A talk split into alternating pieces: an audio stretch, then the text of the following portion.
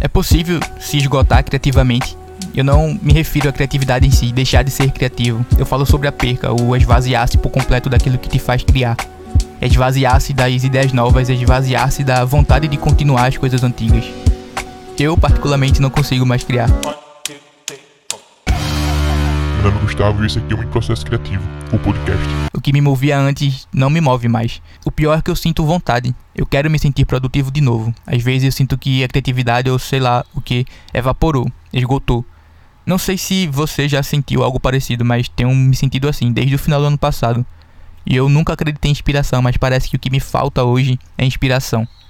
Eu sempre tentei priorizar a racionalidade da coisa. Fazer arte é um trabalho braçal, um trabalho físico.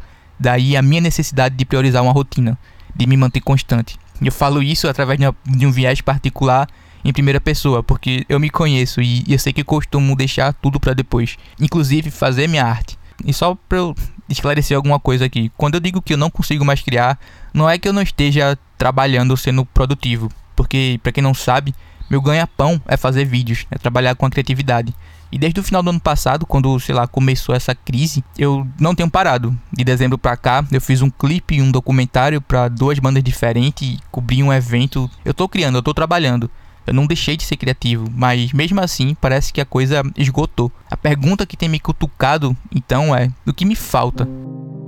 Essa pergunta me fez lembrar que a arte é mutável, porque a criatividade é mutável e que eu não controlo tudo. O que me falta, então? porque se eu ainda consigo criar, não me falta criatividade. Então, o que é que me falta? Nesses questionamentos, eu comecei a perceber algumas coisas em relação à criatividade e o ser criativo. Porque a criatividade não se perde, o criativo sim. A criatividade não se quebra, o criativo sim. A criatividade não se esquece, o criativo sim. A criatividade não falha, o criativo sim. E a criatividade não se cansa, o criativo sim.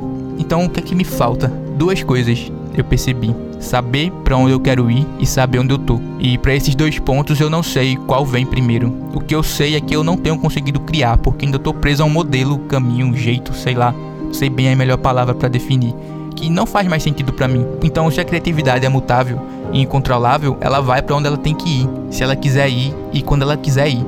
Eu, como canal apenas uma ferramenta da arte, só tenho que acompanhar como servo. Afinal, ser artista é estar a serviço do mundo. Para onde a minha criatividade quer me levar agora? Eu não sei.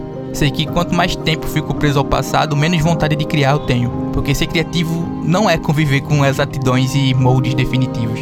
Pelo contrário, ser criativo é aceitar que as coisas mudam, é conviver com as diferenças e entender que pouca coisa está ao meu controle. Daí eu te faço essa mesma pergunta: para onde tua criatividade tem te levado? A resposta para essa pergunta pode te dar alguma luz.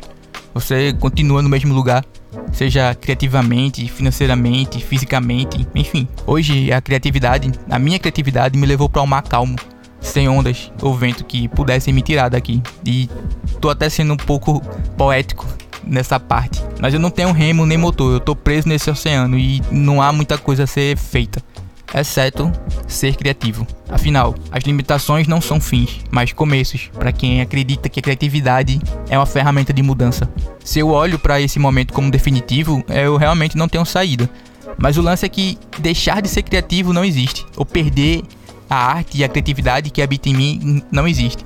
Isso é mais uma questão momentânea. Se a gente usar o ato de respirar como uma metáfora para o fazer artístico, fica mais claro. Eu inspiro, me encho e eu preciso expirar para o ciclo voltar a andar. Então, se eu olho para esse momento como algo passageiro, talvez eu possa aprender alguma coisa nova. Eu acredito que eu tô aqui nesse momento vivendo essa incerteza e essa dor de não conseguir criar e nem ter ideias novas, enfim, não me sentir mais instigado com a minha criatividade, com a minha arte. Eu acredito que eu tô aqui porque eu preciso estar. A arte não erra, ela não dá tiro cego. Mas enfim, tudo isso são suposições que só funcionam ou fazem sentido depois que a gente sai do Mar Morto, certo? Porque esses dias, os dias no Mar Morto parecem que são eternos e não há uma placa dizendo próxima saída à esquerda. Há uma imensidão de dúvidas que só pioram a sensação. Será que passa quando eu vou conseguir sair daqui? Porque eu não trouxe combustível extra. Nunca mais vai fazer vento para me tirar disso daqui. Daí, olhando por esse outro viés, eu me pergunto: e se realmente não ventar mais? E se eu realmente não conseguir sair daqui? Se eu acredito de fato que a criatividade é mutável, por que não me adaptar, ou pelo menos tentar me adaptar a essa nova realidade, a esse novo momento que eu tô vivendo? Fazer arte experimentar, falar as mesmas coisas de formas diferentes.